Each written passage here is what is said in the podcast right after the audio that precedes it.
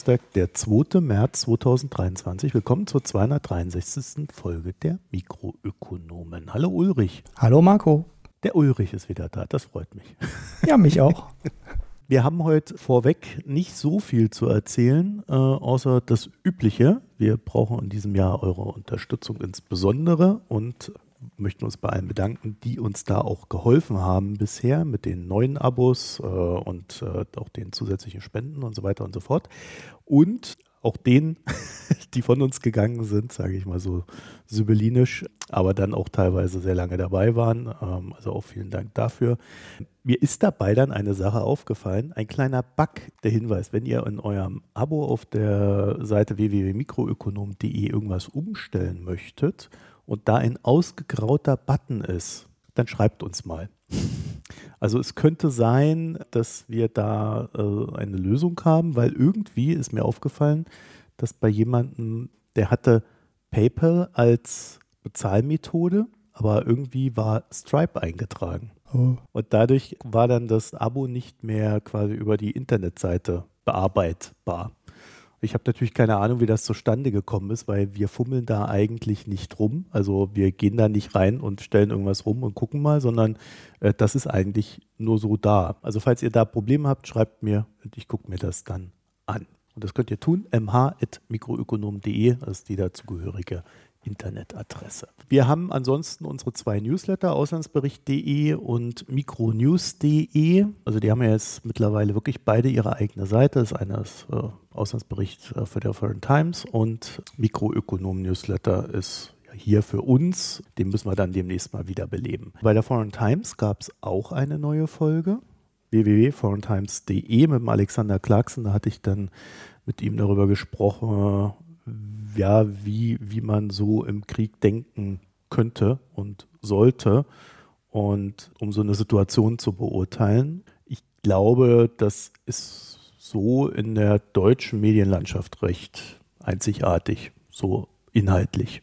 Also ich habe sowas noch nicht gehört und gelesen. Deswegen haben wir es ja auch aufgenommen. Also wenn ihr da reinhören möchtet, wie gesagt, www.foreigntimes.de oder der entsprechende Podcast dann in eurem Podcatcher eurer Wahl. Ja, Ulrich, was haben wir noch? Wir sind auf Twitter als Mikroökonom mit OE. Wir sind aber auch, nee, sind wir nicht, ne? Wir sind nicht auf Mastodon. Nee, wolltest du nicht. Richtig gerne ein. Ja, na, ich habe gesagt, ihr könnt das alle machen. Ich, äh, ich will nur nichts damit zu tun haben. Ach so, keine, okay. Ja, ja, also ich will äh, keine Arbeit damit haben. Ja, ja, gut, alles klar. Ich, ich suche eine Adresse raus. Beim nächsten Mal haben wir eine. Ich vermute, sie fängt mit Mikroökonomen irgendwas an. Genau, der erste Teil steht, glaube ich, fest, aber den Rest müssen wir nochmal schauen. Ja, also das äh, macht der Ulrich dann. Das heißt, der, der muss dann da immer die Sachen posten.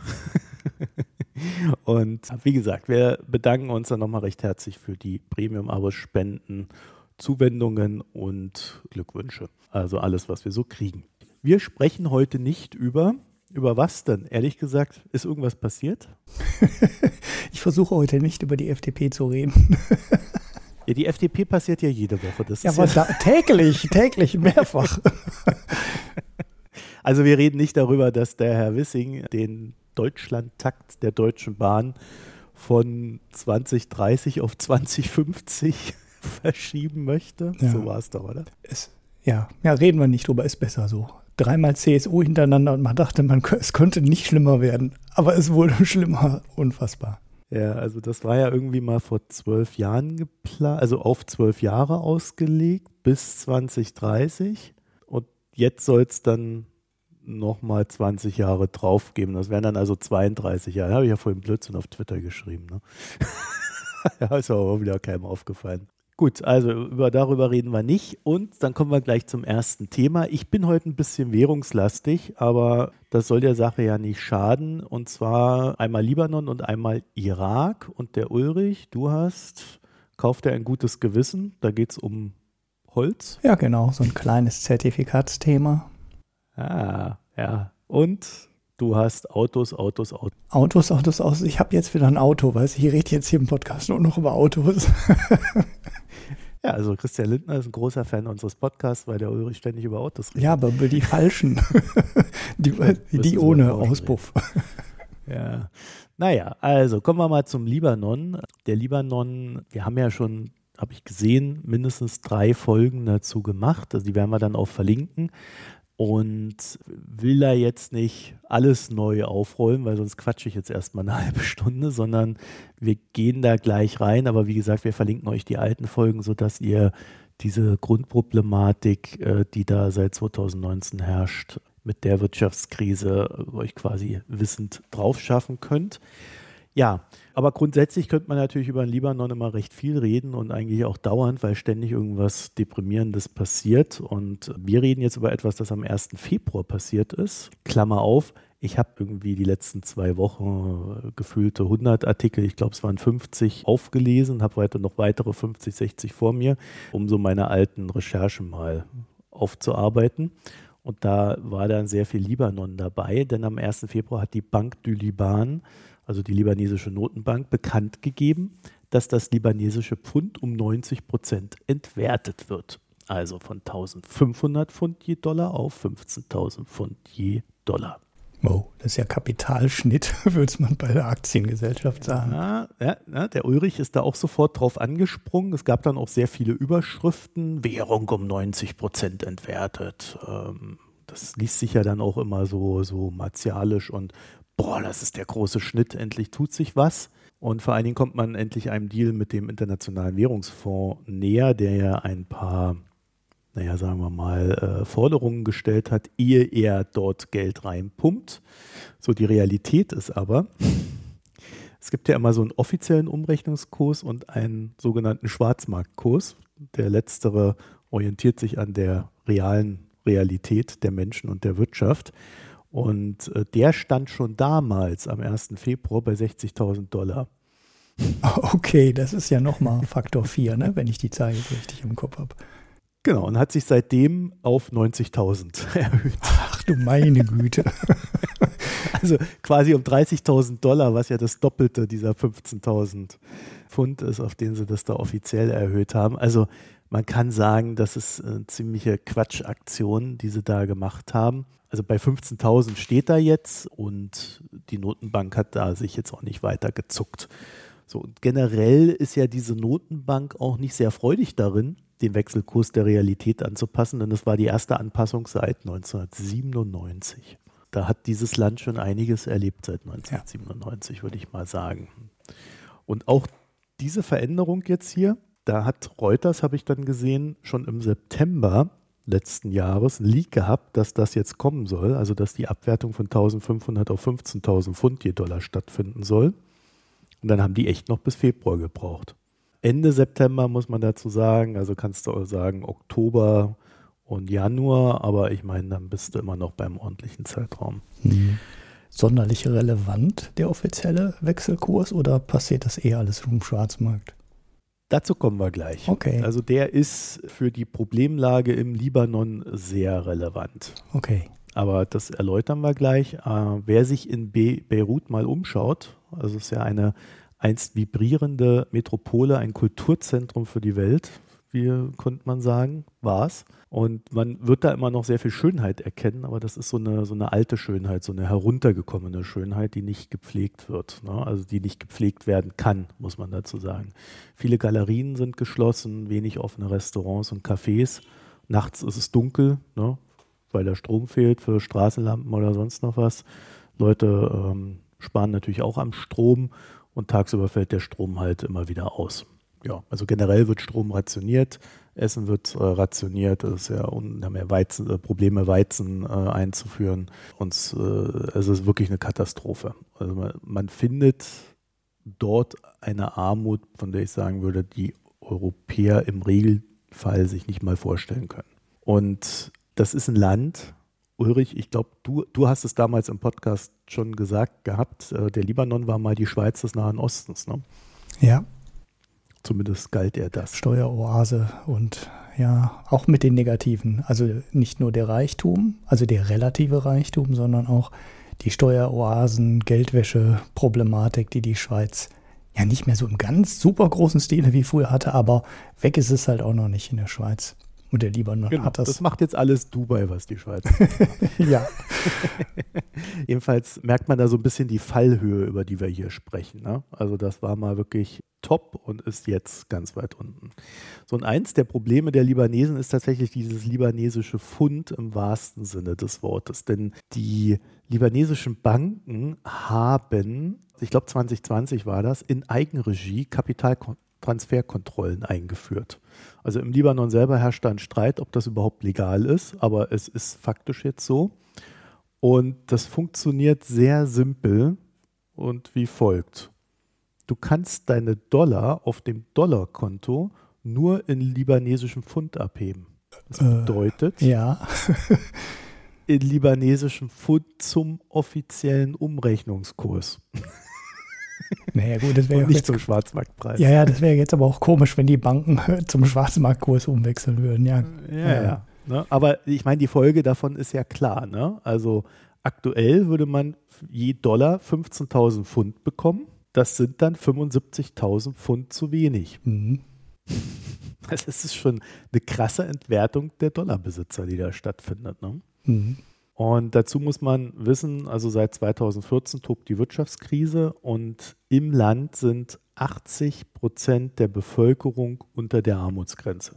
Also das ist nicht wie hier in Ägypten, wo man dann sagt, äh, 60 Prozent sind an und unter der Armutsgrenze, was bedeutet 30, 30, sondern das sind 80 Prozent drunter. Die Inflationsrate lag 2022 bei 170 Prozent und in 2021 war sie bei 155 Prozent. Es gibt nur ein Land, was eine höhere Inflation hatte in 2022, der Sudan.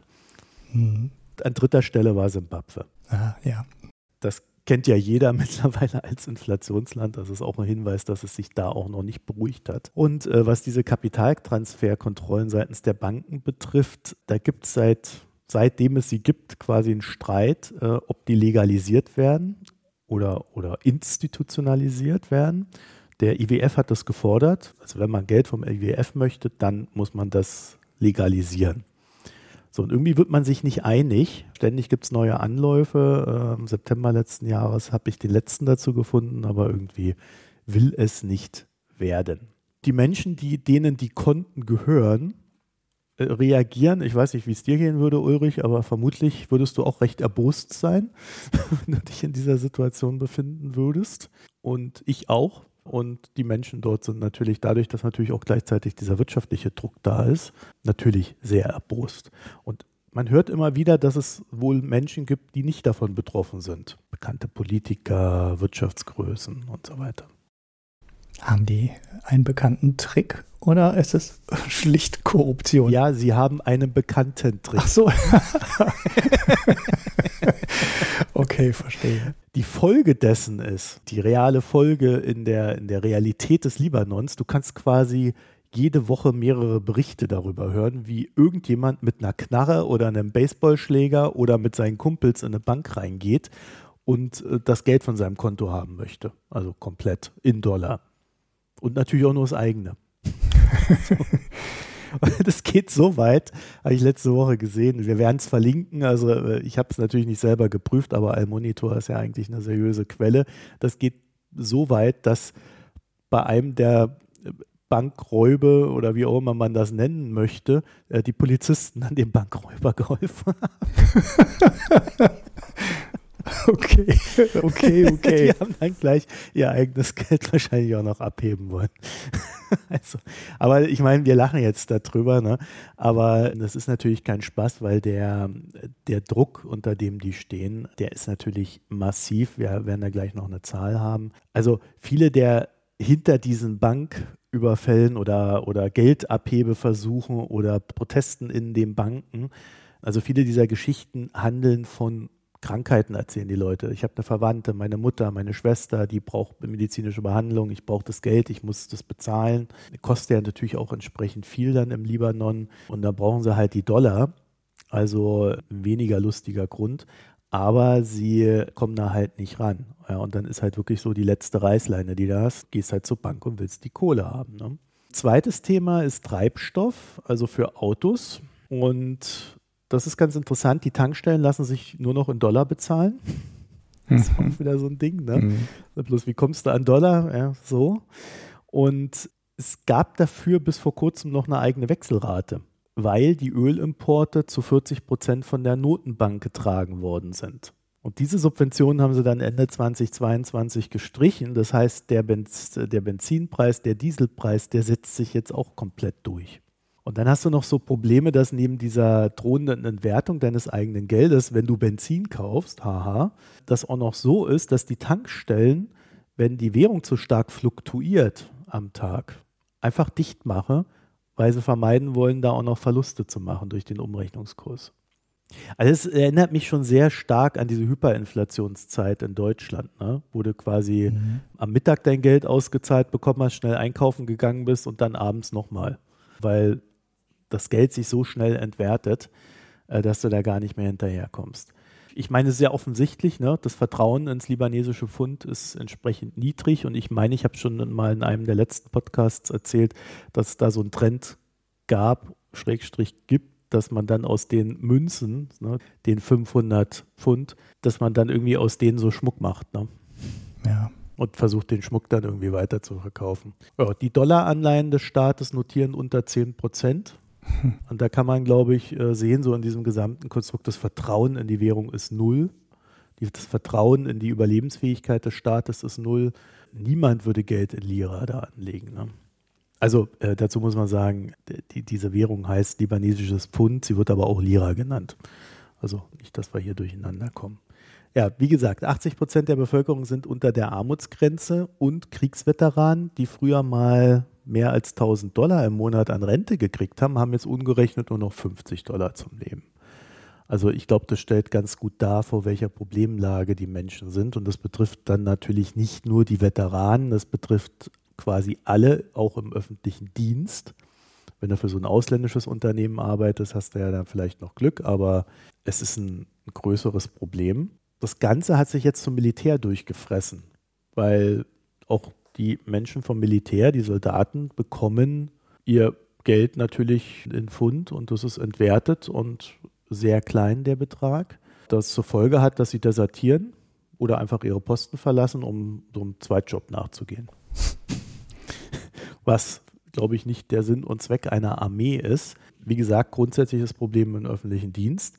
Und das Militär ist in der Hinsicht ein bisschen speziell, weil eigentlich ist es so, dass es externe Spender gibt, wie die USA oder Katar, die Geld in den Libanon geben, was zweckgebunden ist für das Militär, damit dort die Rechnungen bezahlt werden können und die Gehälter. Mhm. Weil das natürlich stabilisierend wirkt, zum Beispiel gegen von Iran gestützten Milizen. Ja, und ich glaube, da sieht man so ein bisschen, was da so alles kaputt gegangen ist. Ne? Also das ist kein Staat mehr, der, der regierungsfähig ist, weil er seine äh, Angestellten im öffentlichen Dienst nicht mehr bezahlen kann und gleichzeitig äh, dieses Sektensystem, was die da haben, halt dazu führt, dass die Sekten untereinander so zerstritten sind, dass, dass sie sich auch auf nichts einigen können. Und äh, mit dem IWF verhandeln die ja jetzt auch schon seit Ewigkeiten und eigentlich ist klar, was getan werden muss, aber es, es passiert halt nichts, es setzt sich nichts durch. Und ich glaube schon, dass man da sagen kann, dass ein Land, das seine Armee nicht finanzieren kann, im wahrsten Sinne des Wortes unter dem Existenzminimum lebt. Ja, siehe auch die 80 Prozent. Wir werden die bisherigen Folgen, wie gesagt, verlinken zum Libanon, äh, damit ihr auch noch mehr Hintergrund euch drauf schaffen könnt. Und es gibt diesmal auch eine recht ausführliche Linksammlung zum Thema. Mhm. So, und jetzt könnt ihr euch ein gutes Gewissen beim Ulrich kaufen. Ich habe jetzt gerade überlegt, ob mein Thema irgendwie positiver ist, aber äh, auch nicht so wirklich, nicht so wirklich leider. Ja, ich habe mal drüber, wir, wir, haben die Themen ja hier alle schon häufig gemacht, die ich jetzt in den großen äh, Sack werfe. ESG-Investments, Tierwohl-Label, Carbon Offsets oder Labels für grüne Ökokleidung. Das waren so die Label für Ökokleidung, war so eins der ersten Themen, die Hanna damals gemacht hat. Ne? Und auch mehrfach. Wir waren bei vielen Themen ähm, skeptisch und obwohl man eigentlich gar nicht skeptisch sein sollte, weil diese Label verkaufen dir ja quasi das gute Gewissen und naja, so irgendwie so die Rechtfertigung dafür, dass den ganzen Kram, den man sich so kauft, dass der doch irgendwie so halbwegs okay ist für die Welt und äh, ja, eigentlich gar nichts Wer Schlimmes dabei ist, ne? Wenn man das bitte. Hm? Wer glaubt denn sowas? genug Leute, genug Leute, die kaufen sich Bio und dann denken die, ähm, ja, ist alles gut, wenn ich, wenn ich Bio kaufe oder ich kaufe mir ein E-Auto, mache ich die Umwelt nicht mehr kaputt. Und ja, es, man muss aber sehen, alles, was man tut, hat irgendeine negative Auswirkung und ähm, ja, man kann das halt nur äh, schlimm machen oder etwas weniger schlimm, aber äh, sein alles auszugleichen ganz so easy geht halt nicht. Aber die Labels versprechen einem halt, ne, dass man Kleidung hat, die ne, und so weiter. Die Baumwolle und der Wasserverbrauch und so weiter, das kriegt man halt nicht weg. Das ist immer Naturnutzung mit drin. Ja, jetzt gab es diese Woche die Veröffentlichung einer neuen Re Recherche vom ICIJ, die ja schon eine ganze Menge Studien gemacht haben. Also es ist ein Verbund von internationalen Journalisten. Der Guardian macht damit und der Standard und weiß nicht, die Süddeutsche ist da, glaube ich, auch relativ häufig dabei in Deutschland. Ne? Und die haben die Label für Holz untersucht. Ne? Also FSC, das Forest Stewardship Council und das PEFC sind eigentlich so beides Labels, die man kennt. Gerade das FSC-Label ist eigentlich auch ein relativ altes und auch eins, das einen guten Ruf hatte weil es vor ja, 25 Jahren oder so von Greenpeace mit initiiert wurde und ja, von daher einen Glaubwürdigkeitsvorsprung hatte. Okay, Greenpeace ist aber vor ein paar Jahren auch schon mal ausgestiegen, weil sie nachweisen konnten, dass es Hölzer aus Urwäldern gab, die abgeholzt wurden. Ähm, und die Firma, die das getan hat, hatte halt auch ein FSC-Label zu diesem Zeitpunkt. Nun gut, aber wenn man rückblickend draufschaut, ähm, kann man sehen, dass das FSC-Label schon ein Vorbild war für jede Menge andere Zertifizierungen. Relativ bekannt ist ja auch das für den Fischfang, was ja, ja du kriegst ja in, in Deutschland eigentlich keinen Fisch mehr im Supermarkt, auf dem nicht dieses Label drauf ist. Was aber vielleicht auch schon ein Hinweis darauf ist, dass dieses Label vielleicht gar nicht so viel wert ist, wie man glaubt. Gut, die Holzlabel sind jetzt untersucht worden und die Vorwürfe sind schon relativ gravierend. Die Journalisten haben gesammelt vor Ort in den jeweiligen Ländern und haben Vorwürfe gegen 340 Unternehmen gefunden, die nach einem dieser beiden Labels zertifiziert waren. Bei 50 Unternehmen haben sie sogar den Fall gefunden, dass sie von staatlichen Gerichten verurteilt wurden, während sie zeitgleich eins dieser beiden Label tragen durften. Also es ist schon ziemlich heftig, finde ich weil es halt auch keine Einzelfälle sind. Ne? Das scheint wirklich so zu sein, dass es bei den Zertifizierungen mit der Zeit immer eine weitere Aufweichung gibt, dass man, ja, man kann halt mit den Zertifizierungen und den Labels Geld verdienen. Ne? Im Endeffekt ist es ja auch nur ein Geschäft. Und derjenige, der die weichsten oder laschesten Richtlinien hat, verdient in dem Markt wahrscheinlich auch am meisten Geld. Das darf halt nur nicht nach außen durchsickern, dass deine Kriterien gar nicht so streng sind. Die Verbraucher müssen ja noch irgendwie glauben, dass das Ding einen Wert hat. Aber ansonsten ist es auf der anderen Seite natürlich umso profitabler, je mehr Unternehmen du zertifizieren kannst und je mehr Umweltsünden du Airquotes übersiehst. Was soll man sagen? Bei diesen ganzen Labels kommt ja oft, oder bei den Carbon Offsets kommt ja oft der Vergleich mit dem Ablasshandel. Ne? Die katholische Kirche hat das Geschäft schon sehr früh verstanden und gemacht. Die hatten allerdings auch ein Monopol lange Zeit und konnten den Preis ja beliebig bestimmen. Und das klappt halt in dem freien Markt irgendwie nicht. Und ja, da wird es dann halt immer weniger wert.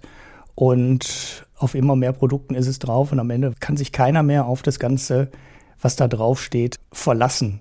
Das ist wenn man es jetzt mal so aus so einer ökonomischen Perspektive sieht, also nicht so ähm, betriebswirtschaftlich, ne? je schlechter das Label, desto höher die Einnahmen des Labelvergebers äh, oder der Labelvergabeinstitution, sondern man überlegt mal, was das mit den Märkten macht, ist das natürlich auch ein ziemlich ähm, schlechtes Zeichen, weil ja, die ganze Ökonomie, die geht halt immer noch viel von effizienten Märkten und der Verbraucher kann effizient Produkte vergleichen und ähnliches aus.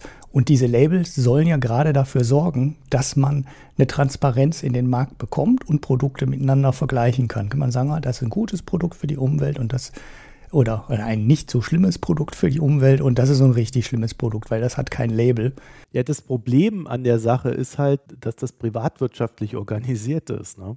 Das war, war, ja das, was ich gerade eigentlich schon gesagt habe. Ne? Je mehr du, je mehr du Geld, je schlechter dein Label ist oder je schwacher, desto mehr Geld kannst du verdienen. Aber es hat halt auch Also auf, auf die Markttransparenz eines Produktes. Welches Fenster kaufe ich mir denn jetzt?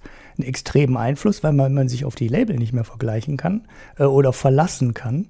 Dann kann man die Produkte auch nicht mehr vergleichen, weil dann weiß ich halt nicht mehr, was ist das denn jetzt? Ist das ein Fenster aus dem Regenwald oder ist es aus dem europäischen Wald oder ist es von der Plantage? Wie ist das Holz entstanden? Und wenn die Labels nicht, nichts wert sind, dann kann ich die Produkte nicht mehr bewerten, dann ist der Markt nicht mehr transparent und funktioniert das halt alles nicht mehr. Und wir haben wieder so Märkte wie früher, wo der Verbraucher ja nicht nur überfordert ist durch die Menge der Labels, sondern wo der Verbraucher absolut gar keine Chance hat, das Produkt zu beurteilen.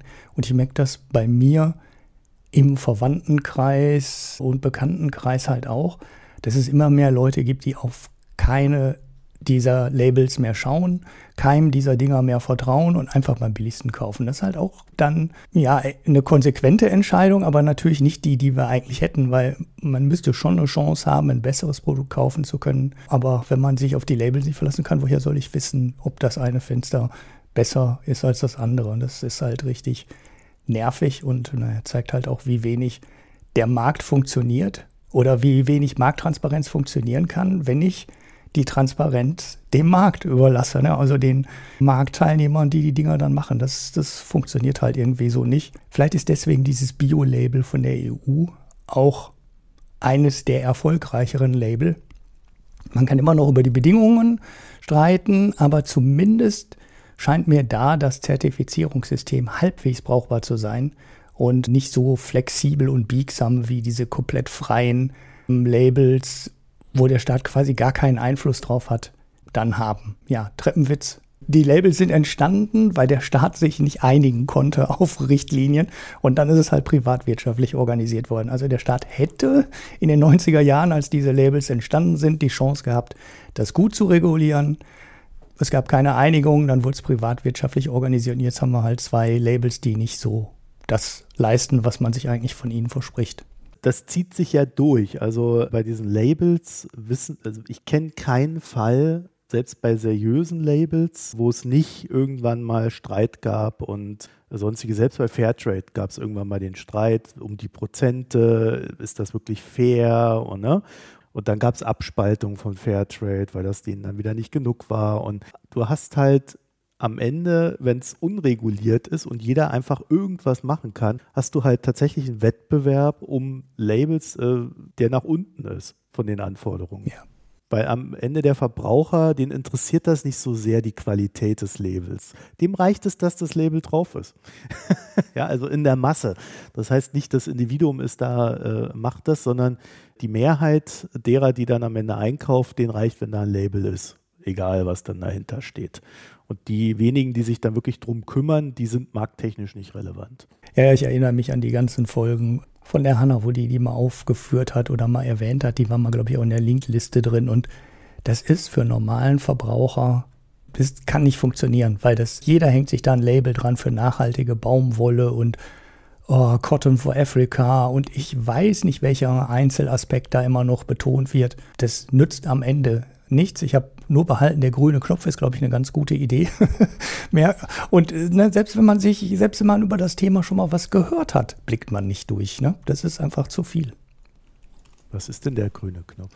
Ja, das ist so ein Label, wo ja. ähm, Umwelt so, so und Textilsiegel. Genau. Ja, sozial, ökologisch, staatlich. Genau, und da ist nicht nur Ökologie drin, sondern auch gewisse Sozialmindeststandards und ähm, von daher hängt das auch relativ selten an Kleidung.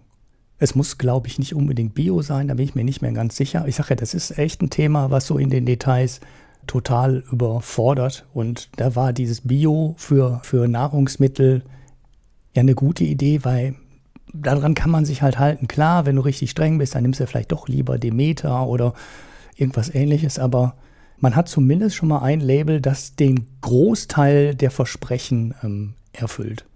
Und das ist ja schon mal was. Und, ja. Das ist auch staatlich organisiert, dieser grüne Knopf, ne?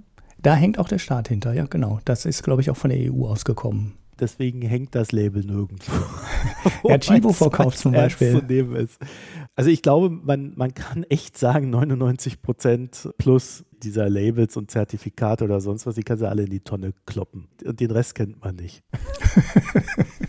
also, ja. Also es ist echt, das ist wirklich so ein Thema, dass da so eine ganze Ökonomie drum entstehen konnte. Das ist schon echt faszinierend. Ich glaube, die äh, vor, vor kurzem wurde ja auch vom Özdemir dieses äh, Julia Klöckner-Ding mit der freiwilligen Selbstverpflichtung bei Zucker von den Herstellern, dass die die Zuckergehalt der Speisen senken wollen, äh, wurde jetzt auch irgendwie gekippt und ein neuer Vorstoß gemacht, das ordentlich zu regeln, weil am Ende war irgendwie ein Gramm Zucker weniger drin. Durchschnitt. Mhm. Also, wo man da wirklich sagen konnte, okay, das äh, hat jetzt wirklich gar nicht funktioniert. Da kommen wir mal zum Irak.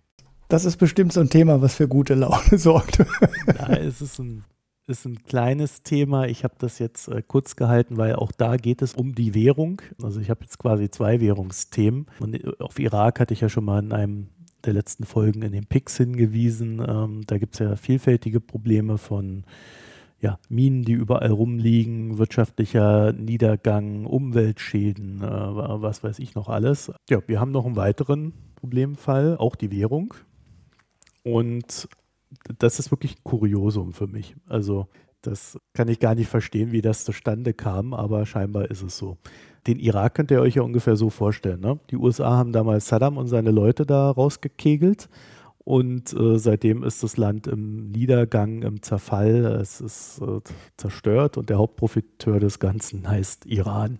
Also der Iran hat im Irak nahezu überall seine Finger im Spiel, äh, sei es in der Politik, in der Wirtschaft. Und es geht dann so weit, dass irakische Unternehmer aus dem Markt gedrängt werden, damit dann Waren aus dem Iran nach Irak exportiert werden können. Mhm. Also du findest dort unglaublich viele Sachen aus dem Iran. Also es ist wirklich faszinierend. Und natürlich stößt man, wenn man sich da so ein bisschen reinliest, auch immer wieder auf ähm, Recherchen und, und Geschichten wie die Kassen des Iraks geplündert werden. Natürlich von allen Parteien, die es so gibt, äh, aber natürlich auch nicht selten unter dem Einfluss iranischer Geschäftsleute.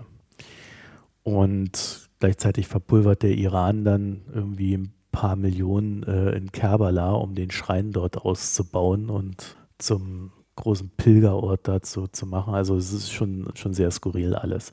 So, jedenfalls der irakischen Bevölkerung an sich geht es natürlich nicht gut. Also das ist nur so eine, so eine Art ja, reiche Kaste, die dort entstanden ist, die sich dann natürlich auch in Bagdad in reichen Distrikten äh, bewegt. Findet dort ein Spa, Einkaufszentren, also alles, was ihr so äh, auch aus anderen Ländern kennt.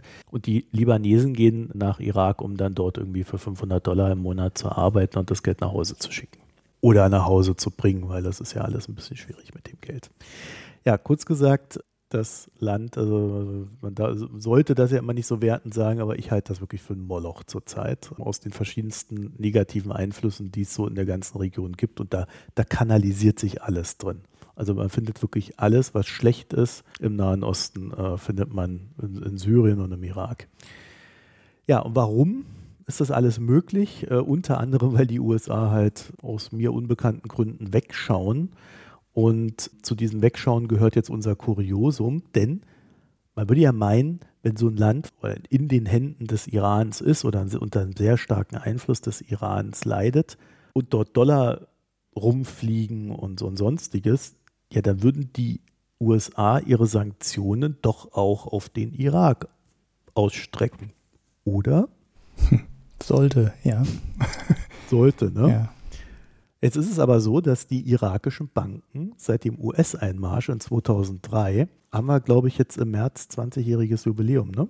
wenn man das Jubiläum nennen möchte. Jedenfalls haben die seitdem eine Ausnahmegenehmigung für Dollartransfers.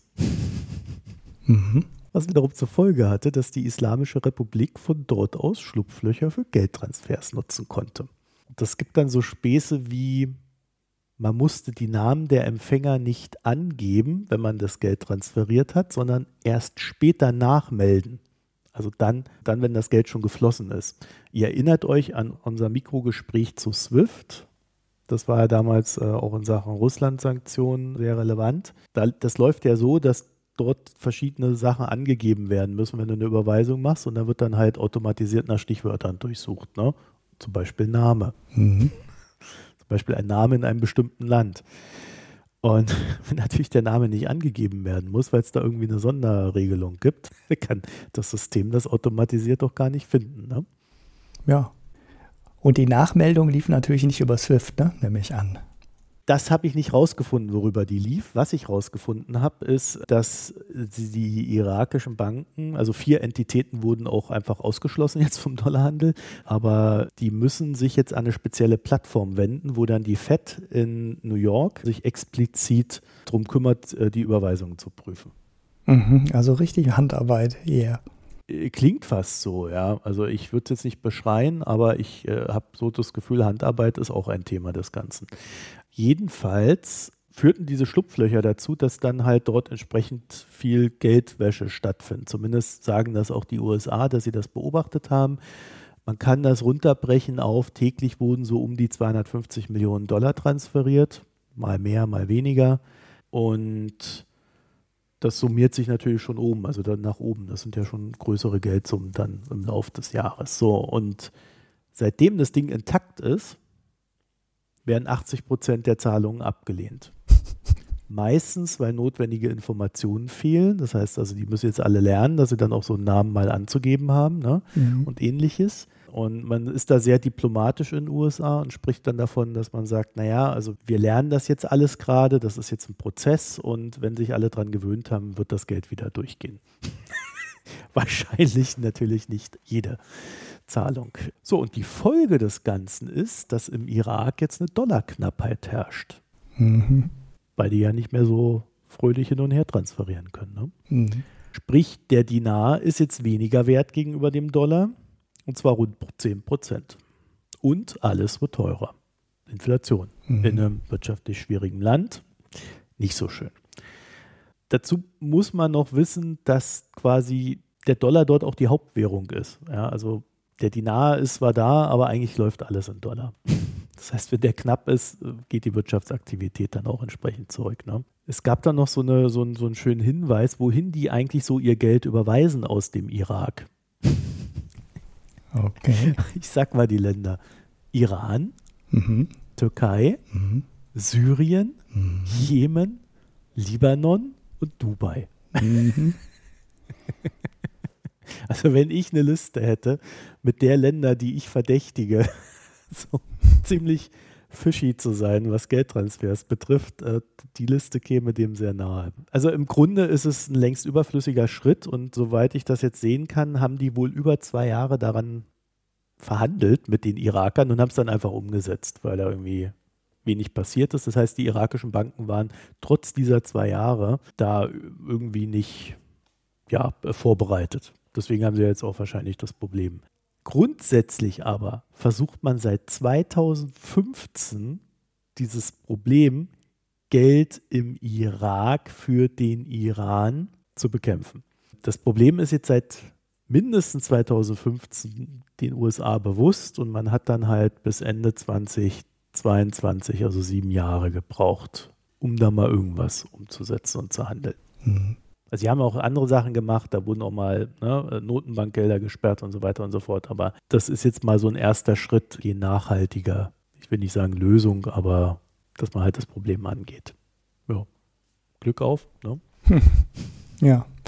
ja, das sind so Failed States im Endeffekt. Ne? Das ist äh, ja extrem schwierig. Ja, da. ich weiß nicht, ich würde es gar nicht so sehr als Failed State betrachten, weil es ist ja Potenzial da, aber wenn das Land ausgeplündert wird, ja, und gleichzeitig noch äh, eine Umweltkatastrophe nach der nächsten da oben drauf kommt. Es geht ja so weit, dass so Wüstensand hat ja so kleine Bakterien, ne? Und diese Bakterien beschweren diesen Wüstensand, sodass nicht allzu viel Sand aufgewirbelt wird, wenn da Winde drüber gehen. Mhm. Durch den Krieg und oder durch die Kriege, die da stattfinden, sind in der, in der irakischen Wüste diese Bakterien nicht mehr da. Okay. Und das hat zur Folge, dass über den gesamten Golf hinweg, wenn dann diese Winde kommen, also hier in Ägypten habe ich das jetzt im März, da wird der Sahara Wind, also der Sahara-Staub so ein bisschen aufgewirbelt durch die Winde, ne? Geht dann auch nach Deutschland, deswegen habt ihr dann da so schöne rote Sonnenuntergänge und gelbe. Dort ist es aber so, dass dann halt der, der, der richtig aufgewirbelt wird und dann sich über den ganzen Golf dieser, dieser Sand erstreckt. aus der irakischen Wüste. Mhm. Die, also die, die Problemlagen in diesem Land, die sind wirklich krass in sehr vielerlei Hinsicht. Aber würden die quasi dort einen funktionierenden Staat haben, könnte man echt viel draus machen. Auch weil es halt ein kulturell extrem wichtiges und, und großartig interessantes Land ist. Also die haben in Bagdad Museen, da willst du reingehen. Naja, und sie haben ja halt auch noch ihre beiden Flüsse. Ne? Das ist ja nicht umsonst einer der Ursprünge der Menschheit ne? und der Besiedlung. So, da ist, die haben zwar auch ein Hitzeproblem. Da kommen wir ne? quasi her aus der Ecke. Genau, die mhm. haben zwar auch ein Hitzeproblem also, ne, und ein Dürreproblem, aber trotzdem, sie haben ja noch immerhin noch einen Fluss und oder zwei und das könnte ein fruchtbares Land sein und ein gut regiertes, äh, wenn es gut regiert wäre, mit akzeptablem äh, Wohlstandsniveau. Tatsächlich. Also ich glaube, das wäre dort möglich. Aber wir hatten das ja, glaube ich, mal im Thema Russland. Auch in Russland wäre sehr viel möglich gewesen, aber es wird halt einfach nicht gehoben und man will es nicht heben, weil man halt andere Prioritäten hat. Ne? Hatten wir ja schon mal vor vielen Jahren. Ja, naja, kommen wir zu Elon Musk. Ja, ich, konnte ich mir jetzt nicht verkneifen. Ich musste mal, ne, nein, bitte nicht. Hätte, hätte ich eigentlich gerade sagen äh, können am Anfang, ne? wir wollen nicht über Elon Musk reden, aber hätten wir, glaube ich, dann auch schon in den letzten 20 Folgen dreimal gesagt oder fünf. Also hier steht Autos, Autos, Autos. Tesla will 20 Millionen Autos bauen. So fängst du an. Ja, genau, weil das war ja, das war ja heute Nacht. Tesla hat die ihre große äh, Zukunftsvision präsentiert. Es war über, überraschend wenig dran dafür, dass die irgendwie, weiß nicht, drei Stunden gedauert hat oder sowas. Ich habe auch nur Zusammenfassung gelesen, das tue ich mir nicht an. Er ist ja eine ganz große Vision mit, ah, wir müssen hier ganz viel. Mal für euch tut er das. Nein, ja. habe ich nicht, werde ich nicht, werde ich auch nicht tun. Ich bin froh, wenn ich äh, so halbwegs meine Podcasts durchgehört kriege, drei Stunden Firmenpräsentation. Äh, no way. Ja, es war halt auch viel Geschwafel dabei und ist uninteressant. Naja, was ich ganz interessant fand, war die Überschriften. Ähm, es waren ein paar interessante naja, Aspekte dran, aber ich habe es eigentlich nur als Aufhänger benutzt, um mal wieder so einen Überblick zu bringen über, äh, was passiert bei den Autos, was passiert bei den E-Autos, wie ist das Verhältnis Tesla, deutsche Automobilindustrie, weil die deutsche Automobilindustrie für Deutschland, die deutsche Wirtschaft halt schon sehr, sehr wichtig ist. Und vor allem, was passiert jetzt mit dem neuen Player China, der jetzt in den Markt wirklich ja, reinkommt und auch eben weltweit und nicht nur in China. Ja. Und die haben gerade auch echt einen Lauf, die Chinesen, muss man dazu sagen. Also das, äh, da geht es gerade echt ab, was E-Autos betrifft und so weiter. Also da ja, genau. können wir schon mal schlottern. Ich habe äh, ausnahmsweise auch mal richtig viel dazu ausgeschrieben, um nicht zu viel zu vergessen, weil da sind doch sehr viele Aspekte. Ich reiße die allerdings nur an, da könnte man wahrscheinlich in zwei Stunden Podcast ähm, alleine zu machen. Naja gut, Tesla. Präsentation war, Tesla will 20 Millionen Autos pro Jahr bauen. Das ist natürlich so eine, wo man denkt, sind die komplett durchgeknallt oder was ist los? Weil 20 Millionen Autos ist das, äh, was Toyota und äh, Volkswagen heute produzieren. Und zwar zusammen. Und die sind die Nummer eins und die Nummer zwei der Automobilproduzenten auf der Welt. Das heißt, es ist so eine Ansage, wo man denken kann, naja, Tesla wird so groß wie die Nummer 1 und die Nummer 2 heute zusammen. No way. Aber wollen wir mal schauen, er hat schon viele Sachen rausgehauen. Ich glaube es ehrlich gesagt nicht, dass Tesla so groß werden kann. Aber zum skeptischen Take komme ich etwas später noch. Es gibt ein neues Werk von Tesla in Mexiko. Es werden auch weitere kommen, folgen müssen, weil das Ding in Berlin zum Beispiel, das ist ja schon eine ziemlich große Investition, die größte ausländische Investition seit Ewigkeiten in Deutschland. Grünheide, nicht Berlin. Grünheide bei Köpenick. Und das soll 500.000 Autos produzieren im Jahr, wenn das Werk mal voll ausgebaut ist. Das heißt, 20 Millionen Autos heißt halt 40 so Fabriken wie in Grünheide. Das ist schon richtig heftig. Tesla weiß auch, dass sie mit den Modellen, die sie jetzt auf dem Markt haben, das nicht schaffen werden. Es werden weitere dazukommen müssen das, worauf die Börse eigentlich gehofft hatte, war, dass Tesla ähm, auch eine Preisklasse oder eine Preisstufe niedriger ein Modell anbieten wird, aber dazu gab es dann gestern Abend ähm, nichts. Gut. Also vor allen Dingen kein Modell, ne?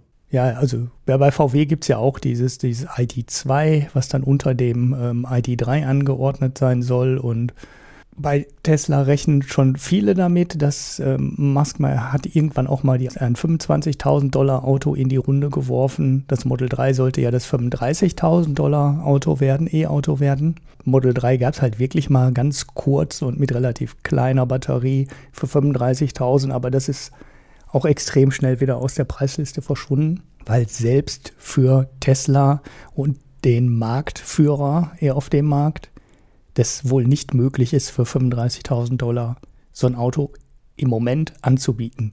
Vielleicht kommt das irgendwann mal, aber im Moment scheint es nicht drin zu sein. Tesla hat ein bisschen was dazu gesagt, dass sie weiter an der Optimierung arbeiten des Autos. Es wird irgendwann so leichte Refreshs geben. Dabei geht es um 50% reduzierte Montagekosten was dann im Wesentlichen heißt, weniger Bauteile, einfacherer Zusammenbau, größer vormontierte Bauteile vielleicht. Man fragt sich ein bisschen, wie das bei Tesla noch gehen soll, weil das, der Innenraum eines Teslas ist ja schon extrem reduziert.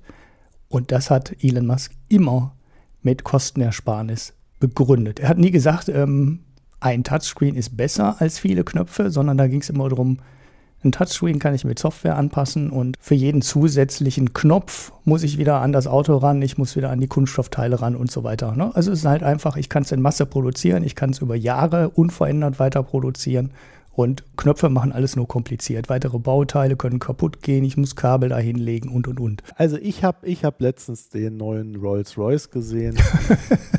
Nicht meine Preisklasse. Für 500.000 Dollar, glaube ich, der E-Rolls-Royce. Den haben sie dann explizit äh, dahingestellt und gesagt, ja, also wir haben kein großes Display, dafür gibt es andere Autohersteller.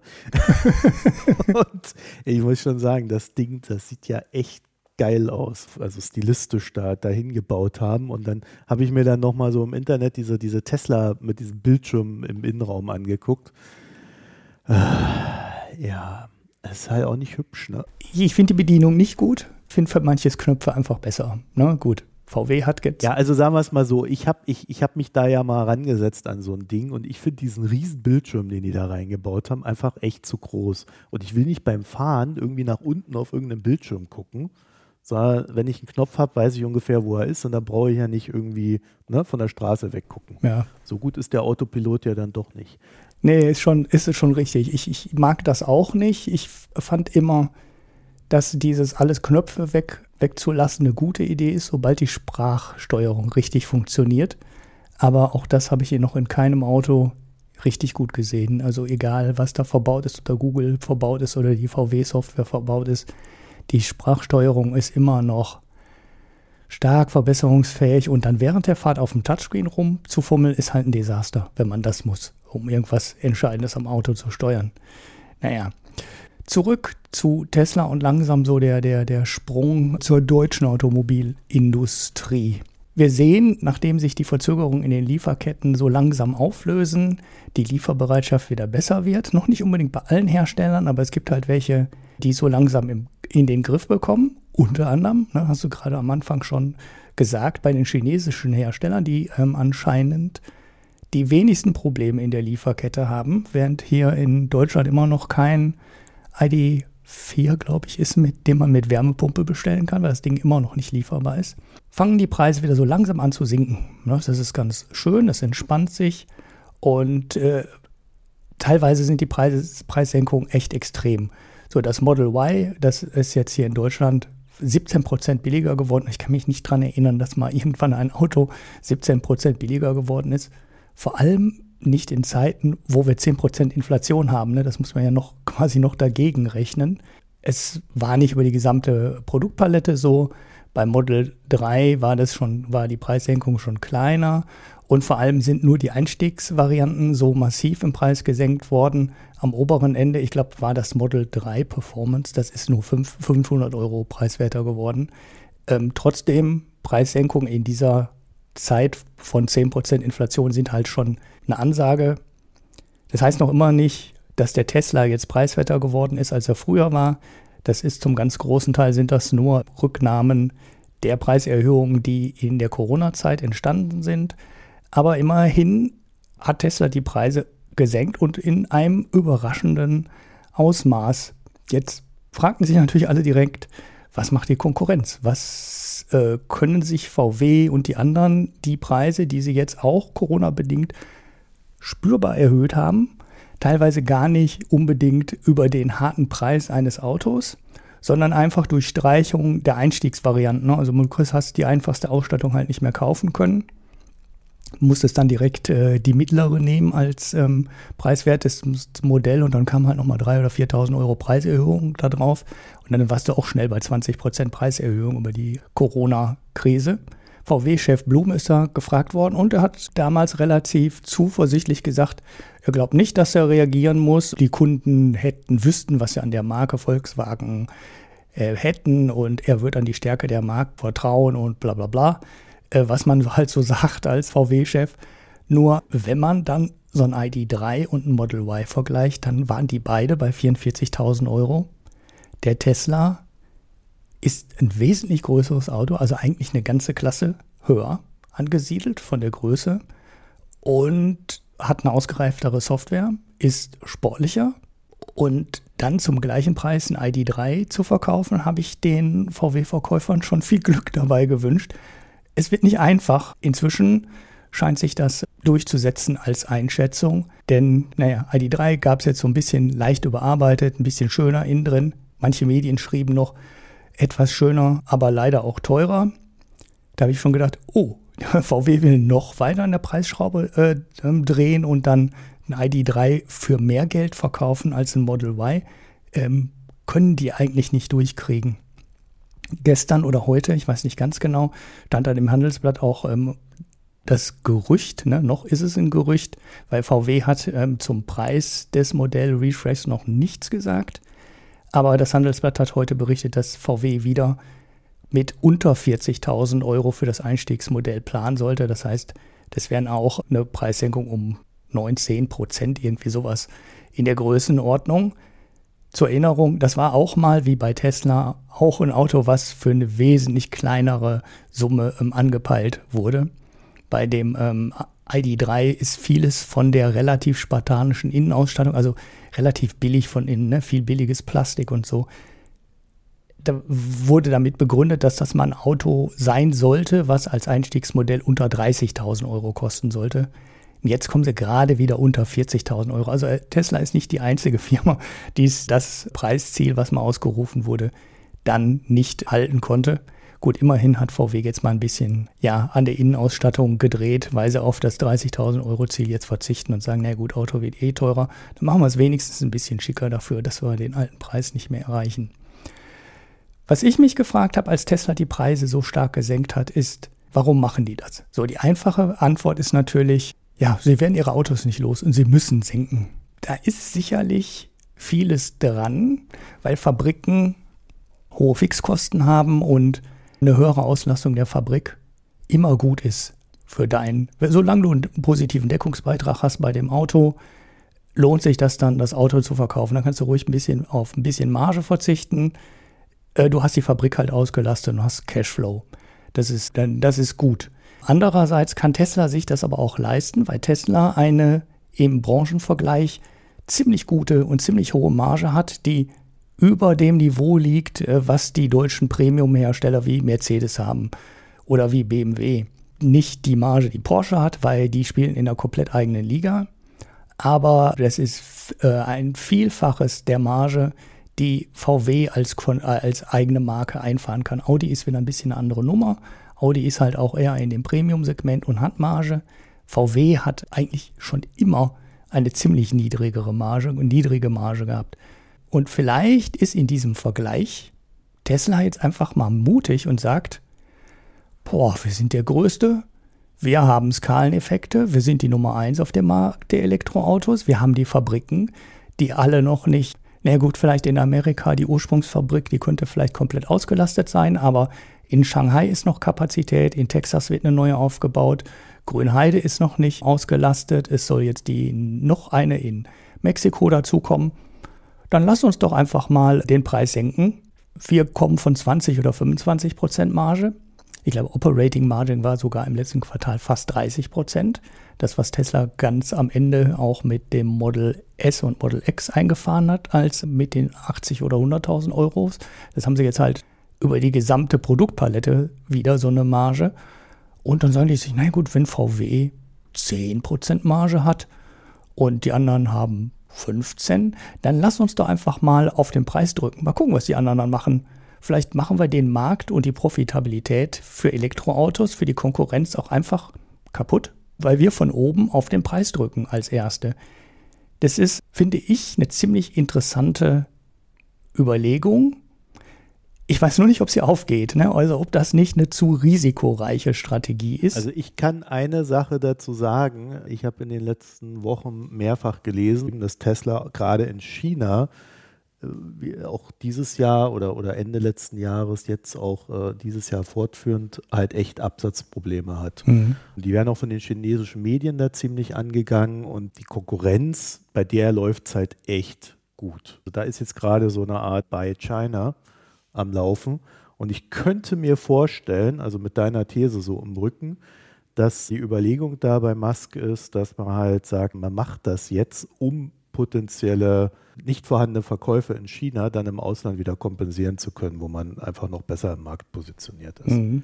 Ja, kann gut sein. Also ich komme gleich auch noch ein bisschen mehr zu China und der Konkurrenz äh, zu, von, von Deutschland und so. Nochmal eben kurz was zu Tesla, weil das war so eine alte Überlegung, die hier im Podcast, glaube ich, auch mal diskutiert war, vor fünf Jahren oder so relativ breit diskutiert wurde. Als Tesla so viel wert war und kann denn die deutsche Automobilindustrie aufholen, als diese Diskussion dann hochkochte in der Zeit. Und da war ähm, im Rückblick, was ich immer für die deutsche Automobilindustrie, fand ich diese Diskussion immer interessant, weil die deutsche Automobilindustrie ist ja mehr als der ähm, Automobilhersteller, also der das Ding am Ende zusammenschraubt und mit dessen Logo du durch die Gegend fährst, wenn du ein Auto hast, sondern da gehören ja die ganzen Zulieferer dazu, ne? Bosch, Continental, Scheffler und wie sie alle heißen. Das sind ja selber auch alles Riesenfirmen mit ähm, hohen fünfstelligen äh, Mitarbeiterzahlen, mit weltweiten Fabriken und so. Und da war halt auch die Frage, wie passiert denn oder, oder wie sortiert sich denn der Markt ähm, zwischen dem Hersteller und den Zulieferern in der Zeit des Elektroautos? Ne? Also wie ist die Arbeitsteilung da? Was machen die Zulieferer, was machen die Hersteller? Und bei Tesla war ja sehr lange der Grund, der für die Technologieführerschaft und die hohe Marktbewertung an der Börse rangereicht wurde, dass die den Know-how-Vorsprung haben. Tesla hat den Akku im Griff. Die haben die große Akkufabrik mit Panasonic zusammen und da kann überhaupt gar keiner gegen anstinken, weil da haben wir den Vorsprung, da haben die die Erfahrung und die haben die besten Akkus. Diese These oder dieses Argument hat sich komplett in Luft aufgelöst, meiner Meinung nach. Denn marktführend sind die chinesischen Hersteller, sind auch mit, mit die größten, das sind die größten. BYD und Kettle und äh, wie sie alle heißen. Und die ursprüngliche Tesla-Fabrik in der Kooperation mit ähm, Panasonic spielt eigentlich keine so wahnsinnig große Rolle mehr. Ehrlich gesagt muss man sagen, wahrscheinlich ist sie sogar technologisch rückständig um so gefühlte anderthalb Akkugenerationen. Tesla hat das auch eingesehen. Tesla baut ja schon länger in den Modellen, äh, die aus China kommen, Eisen-Lithium-Phosphat-Akkus ein. Die haben eine etwas geringere Energiedichte. Das ist aber wurscht, weil in dem Tesla ist genug Platz und man kann die heute auch ein bisschen enger packen, die eigentlichen Zellen. Und ja, das haben sie in China zugekauft und das war eine der großen Ankündigungen von Tesla in, dem, in der Präsentation der letzten. Sie werden jetzt mehr auf Eisen-Lithium-Phosphat-Akkus setzen. Gut, das ist natürlich überhaupt gar keine Nachricht. Das macht nämlich Tesla erstens schon selber in einigen Modellen und viele, viele andere machen das auch, vor allem die chinesischen Hersteller. Da hat Tesla null Technologievorsprung mehr. Und Tesla will die auch nicht mehr selber herstellen, das haben sie auch gesagt, sondern Tesla wird die Dinger einfach einkaufen. Und ich sag mal so, das scheint auch in dem Bereich jetzt wieder so eine Arbeitsteilung zu geben, wie es die früher zwischen den Automobilherstellern und den Zulieferern schon immer gab. Man hat halt mehrere Zulieferer, man kooperiert mit denen manchmal auf Modellbasis, manchmal über die gesamte Firma. Und dann kauft man sich halt die Achse, die Lenkung, die Stoßdämpfer, die Elektronik immer bei den Besten ein. Ne? Mit manchen Zulieferern hat man dann halt eine sehr enge Kooperation und Zusammenarbeit und entwickelt Sachen zusammen. Also so richtig intensiv, ganz neue Technologien. Und bei manchen kauft man das eher so außer ja, wie soll ich sagen, von der Stange oder aus der Schublade und nimmt da eine fertige Lösung raus. Und ja, das sieht jetzt beim Akku inzwischen wieder sehr ähnlich aus und äh, alles, was Tesla da jemals als äh, Technologievorsprung gehabt haben sollte, scheint nicht mehr relevant zu sein, weil Tesla macht jetzt das Gleiche, was die Chinesen machen, was VW macht. Man kooperiert halt mit anderen Herstellern. So letzte Tage hat Honda und LG eine neue ähm, Investition, eine Fabrik, nein Gott, hat die Investition in eine neue Fabrik bekannt gegeben in den USA mit Inflation Reduction Act. Es gibt ja jede Menge Geld vom Staat obendrauf. Und die bauen jetzt dann halt da auch zusammen eine äh, Fabrik. Und das heißt aber noch lange nicht, dass ähm, Honda die nächste Fabrik auch wieder mit LG baut. Das war jetzt, ich glaube, es war Ford.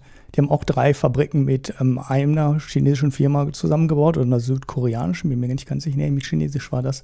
Und sie bauen jetzt die vierte Fabrik mit jemand anderem zusammen.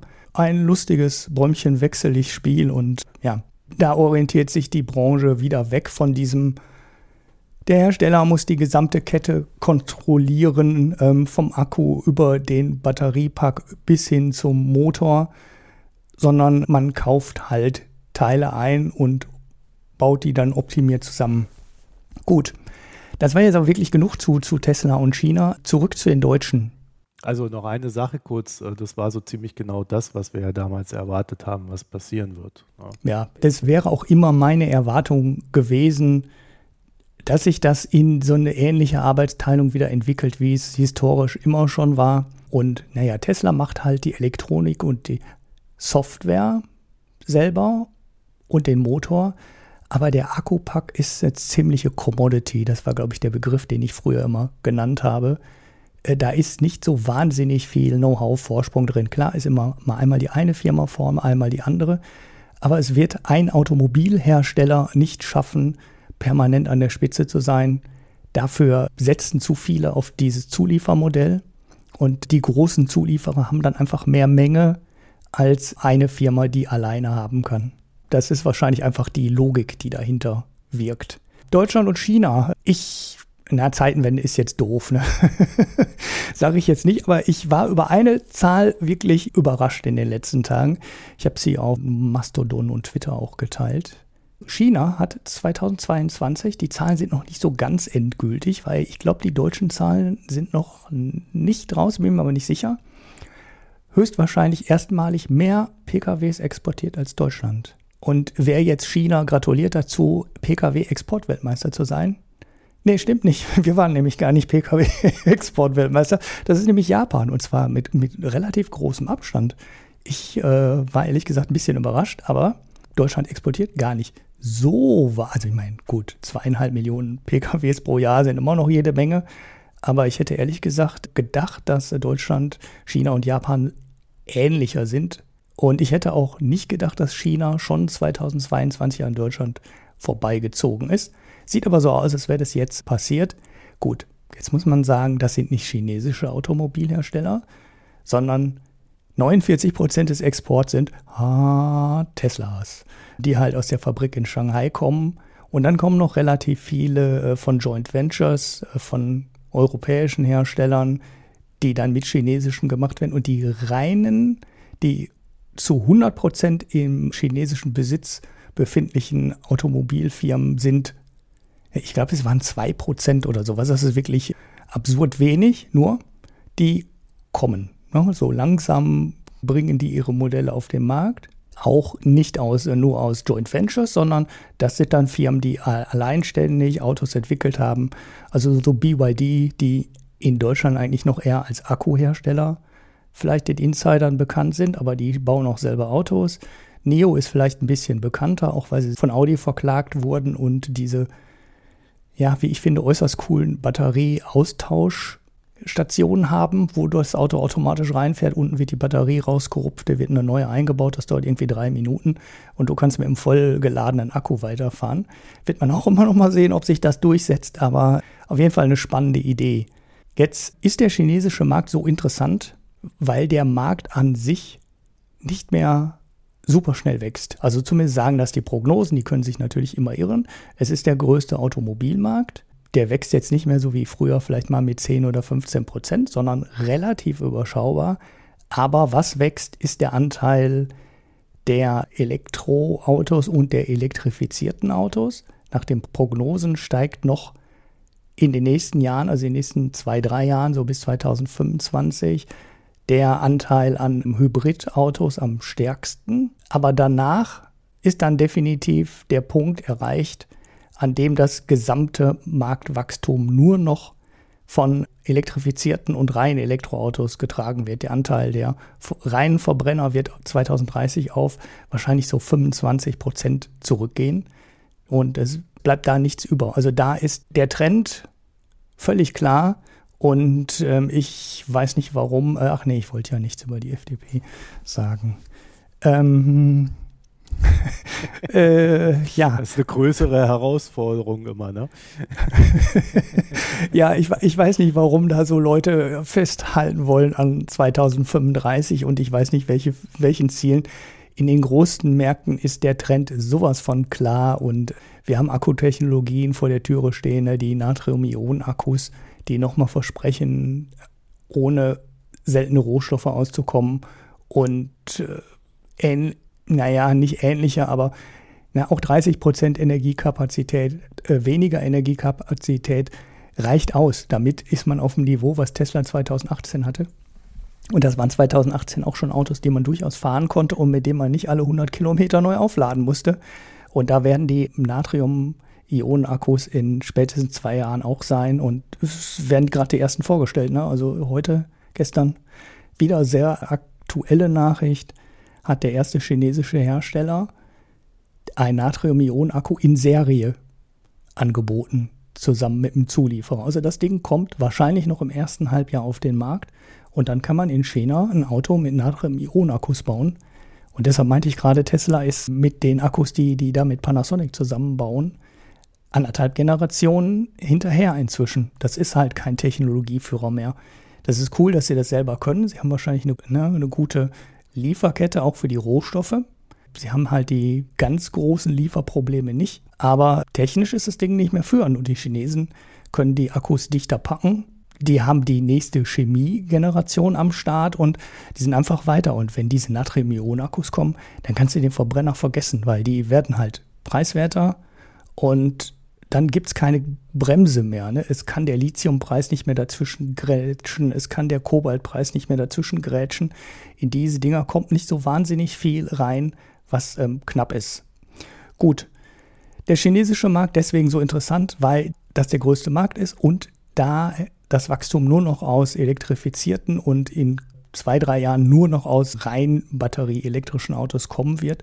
Und die schlechte Nachricht für die deutschen Hersteller ist, Sie bekommen in China keinen Fuß auf den Boden. Die Marktanteile sind wirklich ähm, erschreckend. Jetzt kann man das nicht eins zu eins vergleichen.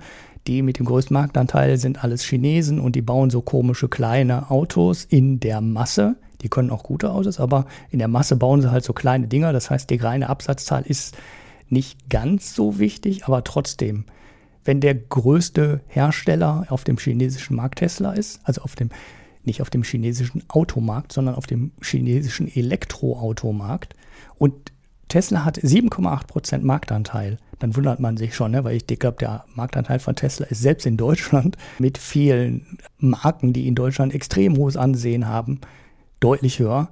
Und in China haben die 7,8% Aber was jetzt noch frustrierender wird, ist, wenn man VW, Audi, BMW und Mercedes zusammenrechnet, haben die etwas weniger als die 7,8 Prozent äh, von Tesla. Das heißt, das sind wirklich alles reine Nischenplayer.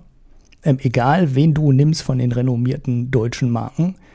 Jetzt kann das ein bisschen besser aussehen, wenn man die Joint Ventures dazu nimmt, ne, wo es ja welche gibt, wo die ausländischen Hersteller, die europäischen Hersteller inzwischen die Mehrheit übernehmen konnten wo teilweise auch nur auf Basis von Modellen kooperiert wird, also bei Produktionsstätten kooperiert wird und nicht firmenweit kooperiert wird. Das ist alles ein bisschen schwierig auseinanderzudröseln, aber es sieht nicht gut aus. Der große Player in China sind die chinesischen Hersteller ganz, ganz, ganz eindeutig. Die deutschen Hersteller haben massive, also nicht nur Tesla, die die Preise senken mussten, ne, die Preissenkung hier mit in Deutschland um 17 Prozent. Die gab es ja etwas früher in China auch, ich glaube in zwei oder drei Stufen insgesamt. Und äh, da ist der gesamte Markt unter Druck. Und selbst mit der super guten, mit dem aus deutscher, europäischer oder westlicher Sicht sehr guten Image von Mercedes und von BMW hast du in China Probleme, Autos zu verkaufen.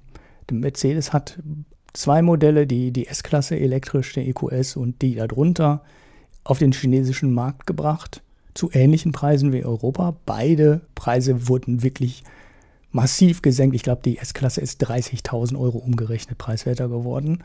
Und ja, Tesla-Preissenkung hatten wir gerade schon.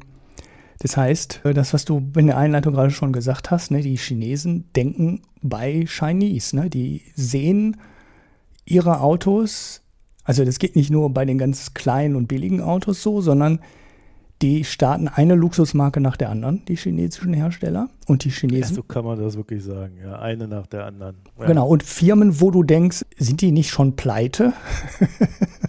ne, die sind immer. Du meinst Evergrande äh, Elektroauto und so ein Kram? Ja, ja, genau. Ähm, äh, oder Huawei Elektroauto, also jeder macht scheinbar Elektroautos. Vielleicht gibt es da irgendein uns unbekanntes Fördergeld da abzugreifen in China. Ja, ja, das ist ja alles protegiert. Das muss man nicht, nichts vormachen. Die Chinesen wollen diesen Markt haben. Wenn da in den Medien halt schlecht berichtet wird über ausländische Autos und gut über chinesische, dann beeinflusst das natürlich auch den chinesischen Konsumenten, der ja grundsätzlich immer lieber chinesisch kauft als irgendwas ausländisches. Aber wenn man da so manche Sachen und manche Videos sieht von den Messen, die dann in China stattfinden, also von den Automessen, dann sagen die, ja, ist ja ein ganz schönes Auto und ist auch ganz gut produziert, so, aber wäre schon ein bisschen altmodisch, ne? Dann hat der deutsche Reporter so gefragt, ja, was ist denn da altmodisch jetzt dran an dem Auto? Ist doch ein schickes, modernes Auto. Sagt er, ja, hier die Assistenten und da ist ja gar kein Alipay und, und WePay und die sind die passenden Streaming-Dienste nicht drin und die ganze Elektronik, die ganzen Assistenten für die Fahrbereitschaft wirkt auf den chinesischen Verbraucher offensichtlich altmodisch, altbacken, rückständig und äh, ja, ist ein ein Softwareproblem.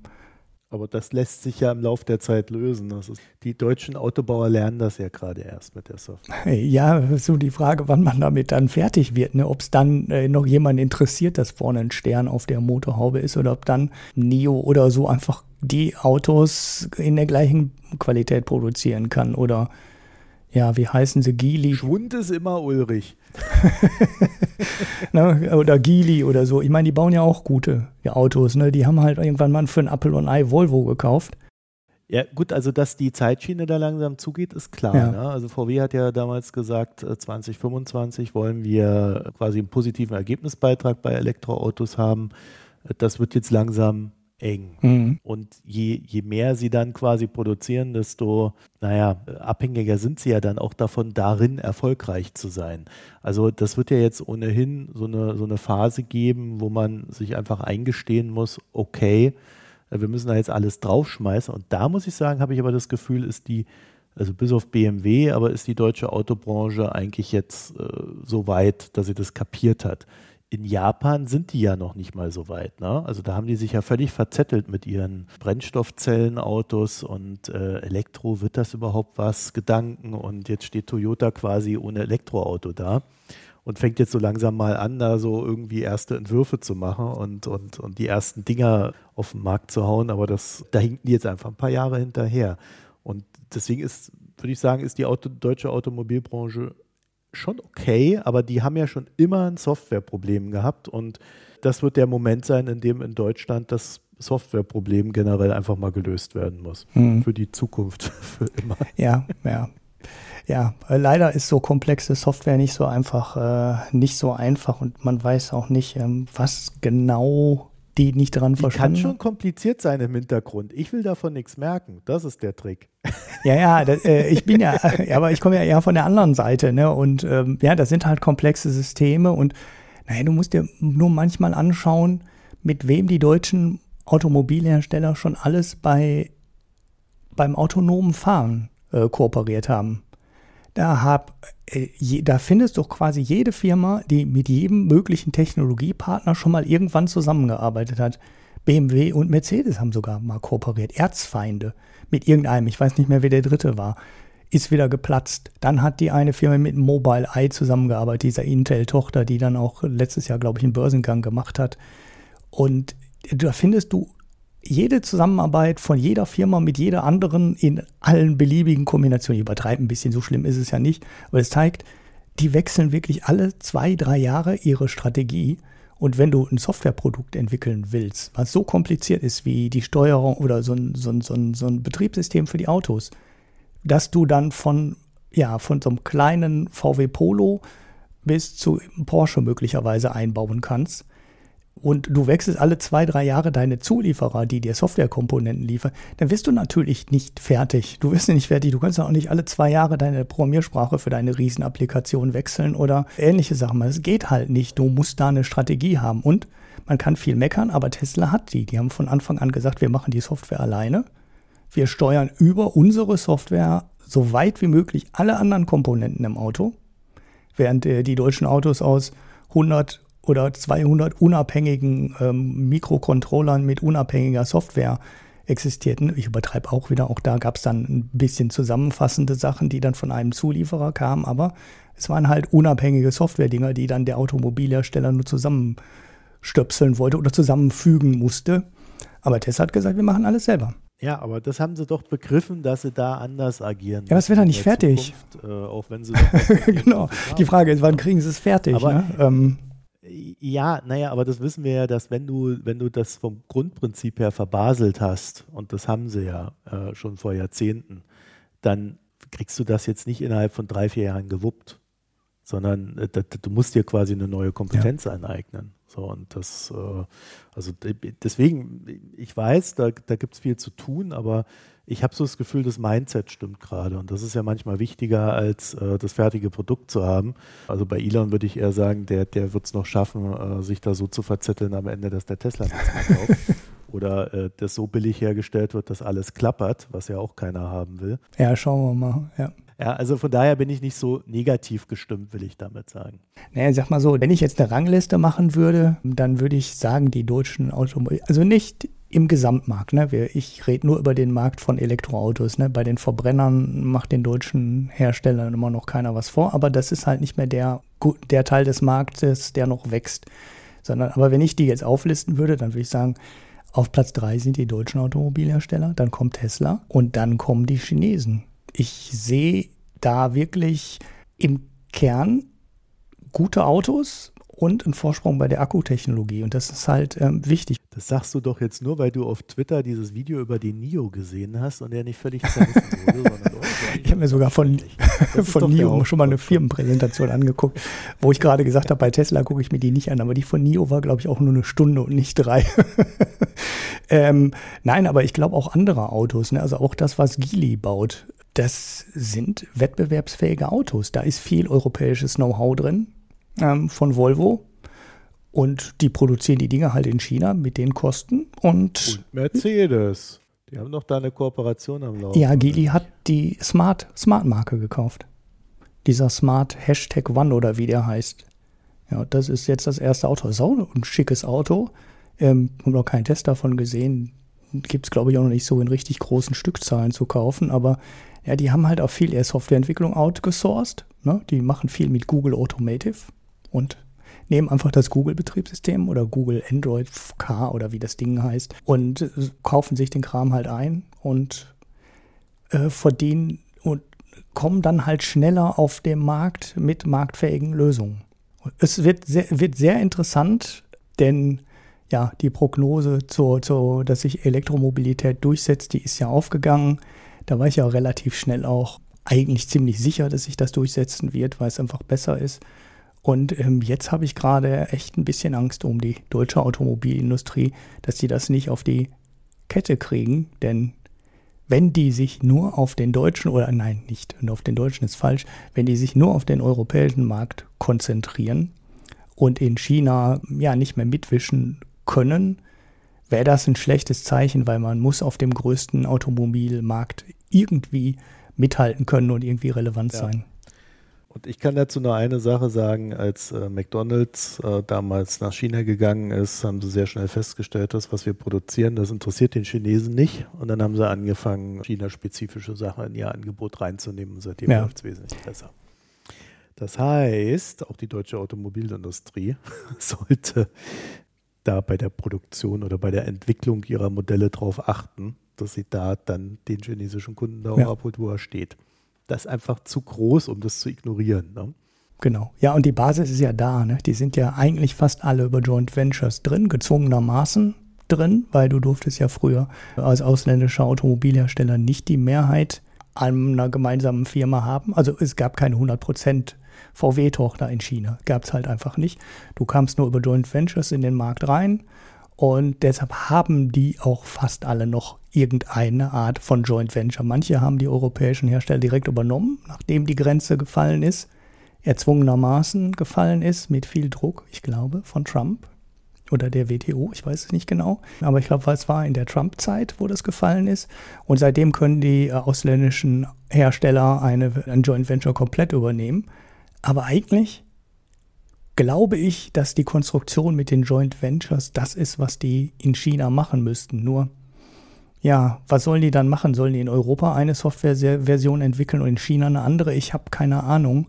Sieht auf, ich finde es gerade nicht ich habe jetzt kein Patentrezept, was ich denen vorschlagen könnte. Ich kann nur äh, den Parteien sagen, die weiter auch den Politikern oder den Konzernchefs äh, sagen, die weiter auf den Verbrenner setzen wollen und irgendwie daran festhalten können. Tut's nicht. Die Herausforderung und der wachsende Markt ist die Elektromobilität und da müsst ihr euren Mann stehen oder wie man sagen wollt, da müsst ihr wettbewerbsfähig sein. Sonst ist Land unter. Gut, mit diesen huldvollen Worten begeben wir uns dann den Gesellschaftsteil, ja. Hast du einen Pick? Nein, ich habe keinen mehr gefunden. Ich hatte welche, aber wo, wo auch immer ich sie gesammelt habe, nicht in dem Kanal Pick. Der ist nämlich komplett leer irgendwie hier im Slack. Also ich habe nicht wirklich einen Pick. Ich habe äh, gestern mein Bücherregal aufgebaut bekommen, habe immerhin schon drei Bücherkisten ausgepackt und habe noch weitere zwölf vor mir, aber auch gerade nicht so recht Zeit. Das heißt, das ist mein Hauptbetätigungsbereich, in dem ich mich gerade befinde. Schaffst du das denn, so interessante Bücher, ungelesene Bücher wieder in den Schrank zu stellen?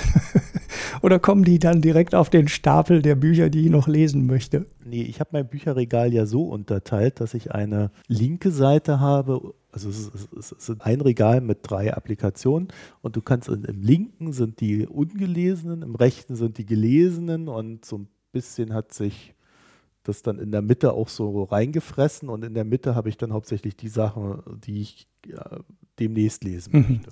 Also so von der Grundidee her. Aber natürlich wird irgendwie das Gelesene immer größer und frisst sich dann so in die Mitte rein. Und äh, dadurch, dass ich aber fast nur noch englische Bücher auf dem Lesegerät kaufe, des bösen Konzerns, ist das jetzt nicht mehr so schlimm mit dem, mit dem Regal und dem Platz.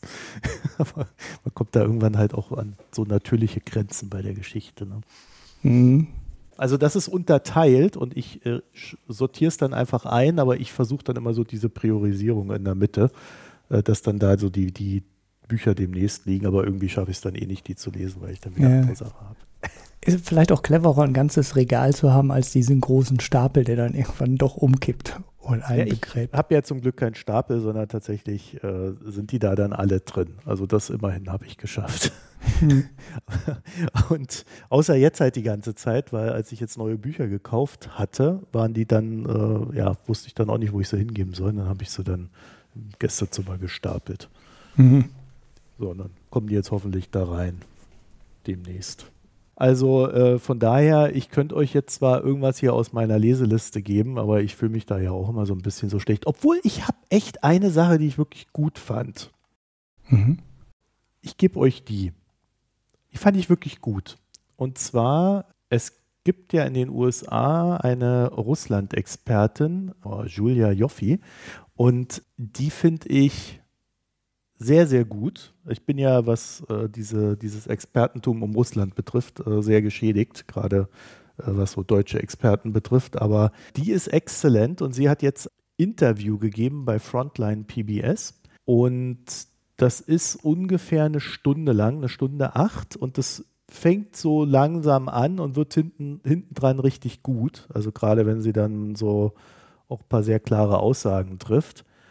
Und das kann ich jedem empfehlen, der sich so nochmal mit dem Mindset beschäftigen will, das in Russland vorherrscht. Ja, also nicht so dieses, äh, wie, wie kriegen wir den Krieg zu Ende quasi, sondern was, was denken eigentlich die in Russland über die ganze Geschichte?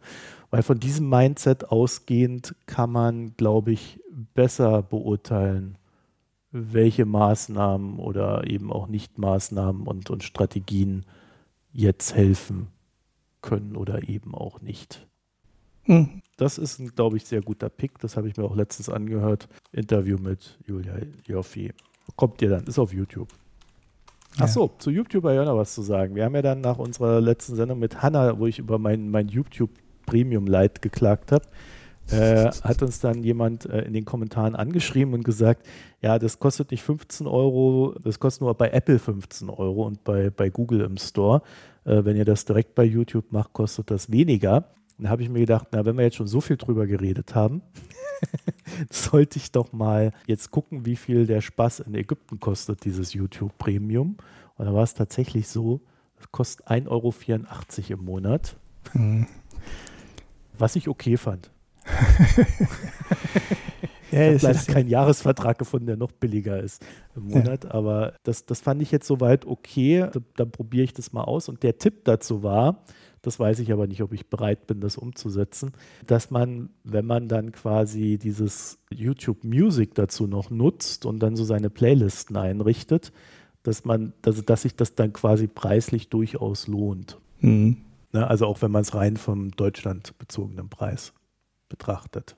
Was ich einen ganz fairen Hinweis fand. Ne? Also gibt da, glaube ich, auch so Familiensachen. Das noch ergänzend zur, genau. zur, zur der Thematik. Der alte VPN-Trick, das macht ja bei äh, Spielen und bei Streaming von Musik und Streaming von Videos und so auch einige Menschen, die schießen sich dann VPN und äh, die schließen die Verträge dann halt, naja, äh, wahrscheinlich im Libanon ab oder so, weil die Währung gerade so im Keller ist, dass das Streaming dann nur noch 60 Cent ja, aber kostet. Das hatte ich ja erklärt, dass es so bei Spotify eben nicht, das, nicht so einfach möglich ist. Äh, das war etwas komplizierter und ich denke mal, das wird dann auch äh, bei allen anderen dann so jetzt in den nächsten Monaten und Jahren so peu à peu zugehen, weil die ja alle irgendwie gucken müssen, dass sie jetzt Geld verdienen. Mm. Die guten Zeiten sind vorbei, ne? Ja, Spotify kostet halt wirklich so, wie, so viel weniger äh, hier im Nahen Osten, also auch über die ganze Region hinweg verstreut, wo man echt sagen kann, das ist schon äh, krass. Also es gibt ja auch so Musikservices, so Konkurrenten von Spotify, da zahlst du dann irgendwie, die haben ja irgendwie so 2 Euro Angebote im Monat. Mhm. Da hast du dann aber halt nur arabische Musik drauf. das muss man dann auch mögen, ne? Ja, ja, dieses rechte Problem ist ja noch eins, was dazu kommt. Das wird ja hier teilweise dann auch wieder anders gehandelt, habe ich manchmal so den Eindruck. naja, also wir haben kein Bier, äh, keine Getränke und in dem Sinne ähm, sind wir dann am Ende. Also www.mikroökonom.de, ähm, da könnt und sollt ihr ein Premium-Abo abschließen und ähm, die Mikrogespräche, Mikrobuch, da haben wir ja auch gerade eine aktuelle Folge draußen, die ja zeitweise in der Paywall sind, äh, könnt ihr dann eher hören. Das gleiche gilt für Steady. Steady muss ich mal auf unsere Übersichtsseite draufpacken, habe ich noch gesehen. Also ich bin bei Steady noch so ein bisschen dabei, auch den Workflow mir selber einzuprügeln und wie das dann auch so geht mit diesem ganzen, äh, dass man dann auch irgendwie eine, eine, Mail raussendet, wenn man was macht und so weiter und so fort. Also ähm, das, das verbessert sich jetzt im Laufe der nächsten Woche peu à peu. Und ja, ansonsten danken wir euch für die Unterstützung, fürs Zuhören und bis demnächst. Tschüss. Tschüss.